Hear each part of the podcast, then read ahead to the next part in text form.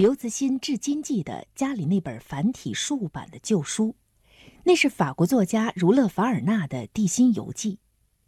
读初中的刘慈欣在附近的箱子里发现了这本书，一口气读完之后，他依然沉浸于小说里的地心世界。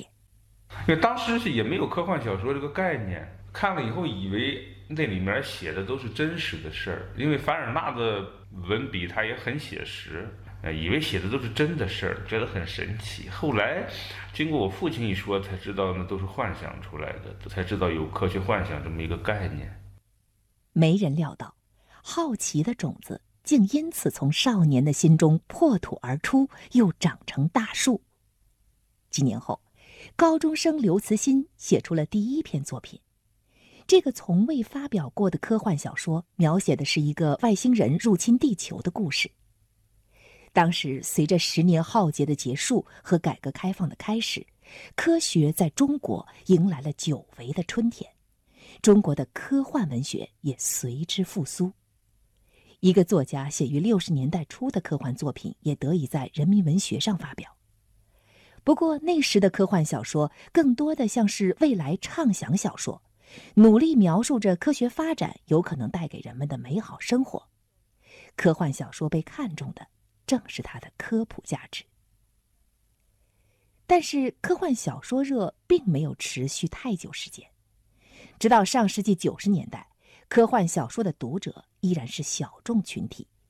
虽然它的市场价值已经开始显现，但是因为发表渠道有限，写作报酬微薄，几乎没有人把创作科幻小说当成一门职业。九七年、九八年以后，那会儿科幻世界的稿费大概是千字一百块钱吧。那个时候科幻市场它本来就很小，呃，长篇小说也发表不了，只能发表短篇。呃，直到现在的话，你写科幻还是一般都是业余的，不能专业的。但刘慈欣不仅一直没有放弃写作，而且还走向属于他自己的黄金时代。从一九九九年起，刘慈欣进入高产期，连续八年收获中国科幻银河奖。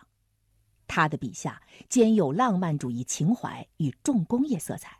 在时间与空间的尺度中任意驰骋，却几乎从未在细节上失真。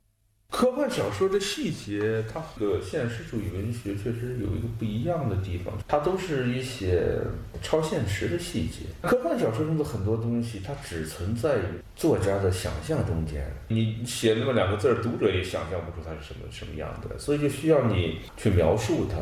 这个确实是比较困难的一件事。想象中的这些东西，画面也好，一个完整的一个一个世界也好，更适合用图像来表现。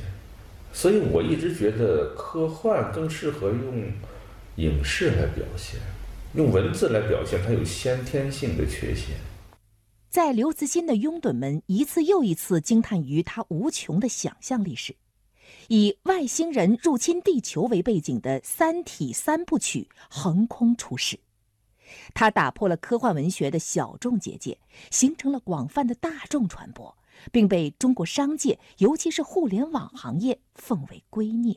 作为作家来说，我们至少是写科幻小说来说，我们总是想创造出一个激动人心的、很震撼的故事。至于说读者从这个故事中间解读出什么东西来，这个不是我们能预测的。只要一个故事足够好看的话，你肯定会从中解读出很多东西来。所以说，人们从《三体》中解读出各种各样的东西来，包括互联网行业解读出什么黑暗森林、降维打击这些，嗯，我觉得很正常吧。二零一二年，《人民文学》杂志刊登了刘慈欣的四篇短篇小说。时隔三十多年之后，中国科幻小说的文学和思想价值重新回归到主流文学的视野。此后。刘慈欣的小说被收录进了中学语文课本，甚至出现在了2018年高考的语文试卷里。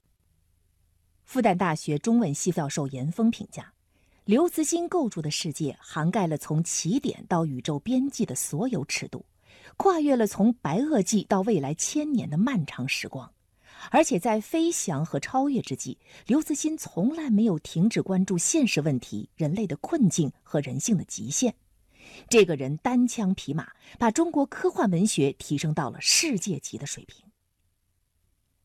被改变的不只是中国科幻文学的水平。四十年间，科幻小说从单纯的功能性发展成包含文学性、思想性等多元价值的复合体。二零一三年，刘慈欣以三百七十万元的年度版税收入，第一次登上了中国作家富豪榜。这也是国内科幻作家零的突破。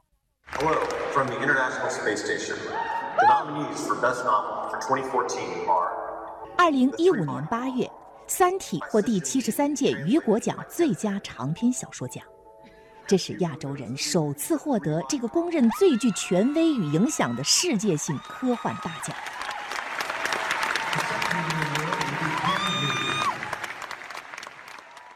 除了他们对中国一些特有的中国因素关注，其他的关注点和国内的读者也差不多。因为科幻它是一个很具有世界性的文学，它考虑的问题都是全人类共同关心的一个问题，对吧？《三体》的冲击波同样震撼了全世界，《纽约时报》称赞它有可能改变美国科幻小说迷的口味儿。《三体》至今已被翻译成十五种语言。它对于促进文化交流的价值，仍然需要假以时日才能完全体现。刘慈欣常常思考这样一个问题：人类文明不应该是浩瀚宇宙中概率之花所结出的唯一果实，地球也不应该是人类文明唯一的最终归宿。刘慈欣说：“科幻作家的工作就是排列组合各种各样的可能性，随着科学技术的不断发展。”一些曾经出现在科幻小说中的概念，已经或者正在变成现实。但是，科幻作家并不是能够预言未来的先知。科幻小说不可能告诉你我哪种可能性最后真的会变为现实，这是一个未来学的问题，是一个科学的问题。其实，这个科幻小说家他更倾向于去写那种不太变成现实的可能性。我要写一个好的故事，我只有写那些你。很难预测到的那些未来的可能性，但是这种可能性它并不是不会变成现实，有时候它真的有可能变为现实的。因为有那么一句话，就是说一个不走的表，它每天还有两次是对的。但尽管如此，科幻这块表可能一天它不走，可能一天一次都没对。因为现在的互联网时代，现在的信息时代，在任何一篇科幻小说中没有被预言出来，只你找不到这么一篇小说。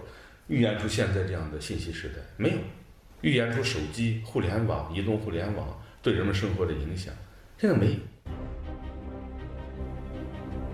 是的，刘慈欣们赶上了科技高速发展的时代，虚拟现实、人工智能、量子通信技术，这些技术与随之引发的思考，都可以成为激发科幻作家创作无穷无尽故事的来源。在科幻小说的宇宙里。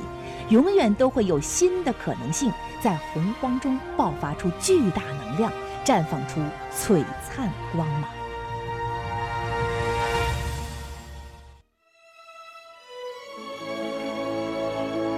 呃，我认为随着技术的发展，人类能够逐步解决我们所面临的各种问题。